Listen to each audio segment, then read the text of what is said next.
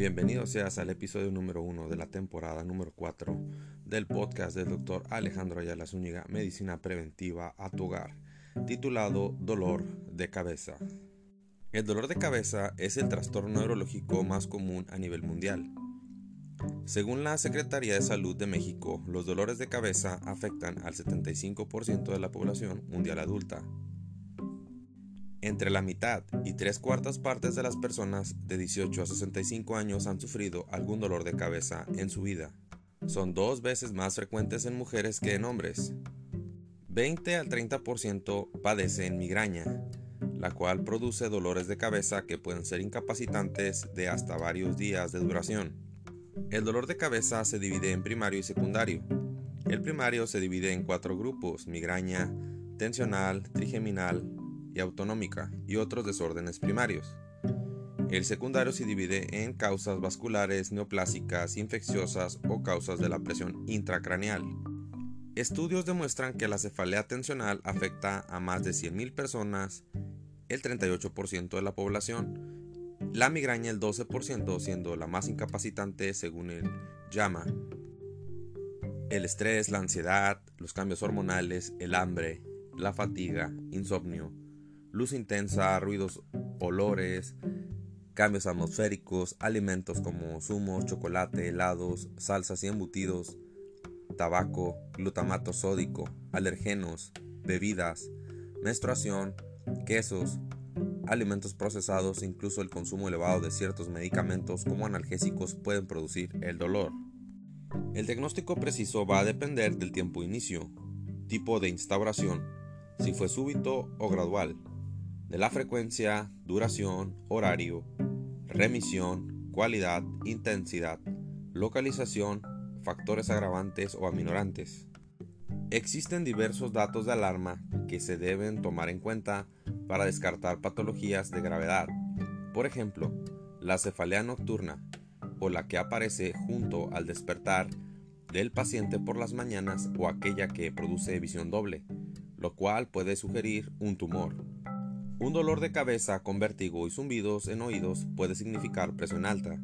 El dolor de cabeza con mareo y con sueño puede sugerir presión baja o baja de azúcar.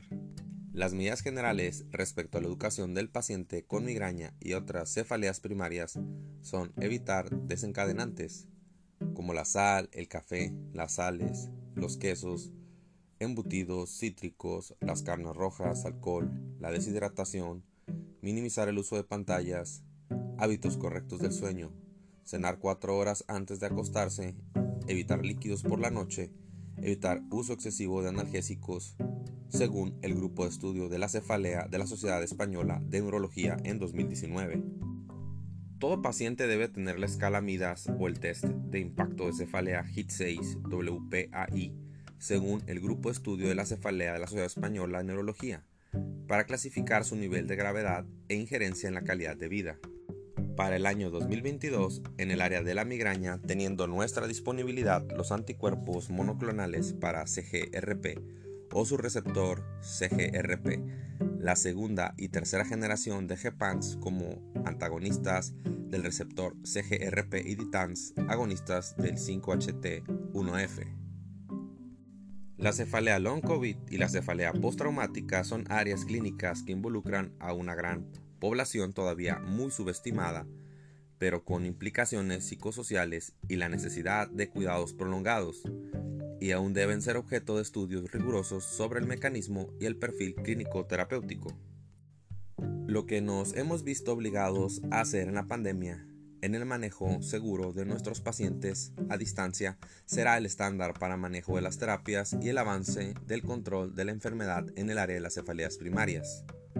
Las teleconsultas serán y deberán ser convenientemente utilizadas para el seguimiento remoto de las terapias, según Paolo Martelli y Enrico Ventivega, 2022. Existe un grupo especial de cefaleas, la asociada al uso de equipo de protección personal, la compresión de la arteria temporal superficial, que es una de las ramas terminales de la arteria carótida externa. Justo a ese nivel pasan algunos equipos de protección personal utilizados en la salud para la protección facial para evitar contagio de SARS-CoV-2. Una compresión prolongada de la arteria temporal superficial con estos elementos de protección puede limitar el flujo sanguíneo en su trayecto ascendente, inflamarse y generar estimulación e irritación de fibras terminales nerviosas. Las afectaciones de dicha arteria generan dolor de cabeza frontal en las sienes y generalizadas, además de náuseas, vértigo y afectaciones oftálmicas, entre otras manifestaciones. Sugerimos que durante su uso se desajusten levemente o que los profesionales de salud pasen a un lugar donde no esté el paciente infectado por el SARS-CoV-2 y se quiten por un instante el dispositivo, lo que liberará la presión sobre esta arteria y aminorará o reducirá el dolor que limita la labor del profesional de salud. J.E. Duque Parra y J.A. Díaz Vallejo, Revista de Neurología. Esto fue el episodio número 1 de la temporada número 4 del podcast del doctor Alejandro Ayala Zúñiga, Medicina Preventiva a tu titulado Cefaleas. Soy médico especialista en medicina familiar. Me ubico en la ciudad de Tijuana, Baja California. Me encuentro en el local 86, Plaza Mundo Divertido. Visita mi Instagram, Dr. Ayala MF, Facebook, Dr. Alejandro Ayala Zúñiga, médico familiar y mi página oficial drayalaalejandromf.com.